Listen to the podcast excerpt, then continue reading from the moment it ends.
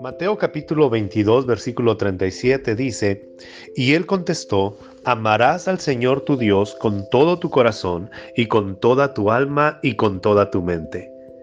Esta fue la respuesta que nuestro Señor Jesús ofreció al intérprete de la ley que trató de encontrar en él un error o quizá una expresión de la cual acusarle. Sin embargo, nunca se encontrará una palabra torpe saliendo de los labios del Cordero de Dios. El mayor mandamiento está en el versículo que hemos leído, y seguido de este encontramos el segundo más importante. Amarás a tu prójimo como a ti mismo. La evidencia de mi amor por Dios es la manera en la cual expreso amor a mi prójimo, es decir, a las personas más cercanas en mi vida. Me ha tocado encontrarme con personas que anhelan servir a Dios y dar toda su vida por honrar al Señor a través de un servicio completo. Porque muchas veces creemos que el servicio a Dios inicia en un templo, en un púlpito o en lugares prominentes. Sin embargo, el Señor Jesucristo nos está diciendo que el segundo mandamiento es expresar nuestro amor a la persona más cercana a nosotros. El servicio a Dios no inicia en un edificio. El servicio a Dios no inicia en una iglesia. El servicio a Dios inicia en nuestra familia. Muchas personas sinceras y con un amor ferviente a Dios, pero con un mal entendido de los conceptos bíblicos, consideran que el sacrificio de abandonar a su familia para estar en un templo, eso honra a Dios. Amados hermanos, Necesitamos congregarnos y exaltar juntos y bendecir el nombre de Dios. Lo necesitamos. Pero el amor por Dios lo expresamos primeramente como tratamos a nuestra familia y en la disposición que tenemos de servirles. Muchas personas pueden vivir frustradas o quizá pensando que no han hecho nada por Dios porque no son reconocidos en el lugar donde se congregan o porque no están haciendo nada en su iglesia.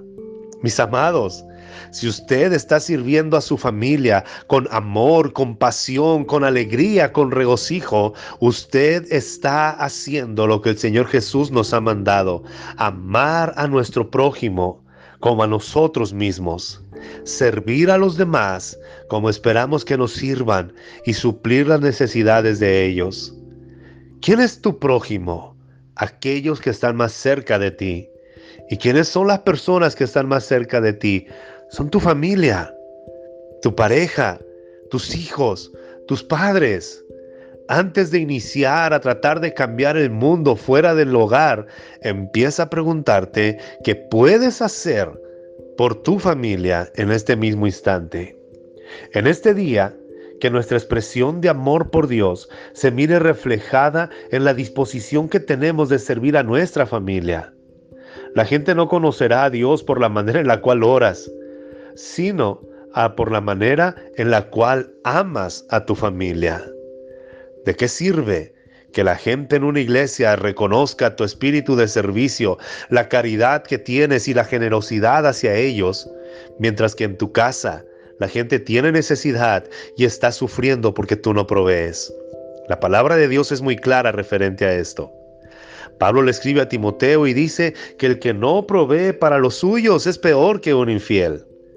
Los requisitos para que un hombre sea pastor es que primeramente sea proveedor, protector, generoso y compasivo con su familia.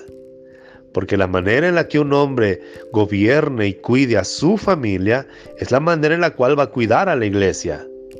Mis amados y amadas hermanas, no se sientan frustrados si no están haciendo nada en el lugar donde se congregan. Agradezcan a Dios cada día por la oportunidad que tienen de servir en su casa. Cada plato de comida, cada jornada laboral que trae provisión a tu casa, Dios está recibiendo la honra. Dios es conocido no por la forma en la cual tú oras, sino por la forma en la cual amas a tu familia. Amemos a Dios con todo nuestro corazón, con todas nuestras fuerzas, con toda nuestra mente. Y ese amor hacia Dios se ve reflejado en la manera en la cual amamos a nuestro prójimo, iniciando con nuestra familia. Su amigo y hermano, Benjamín Esquer.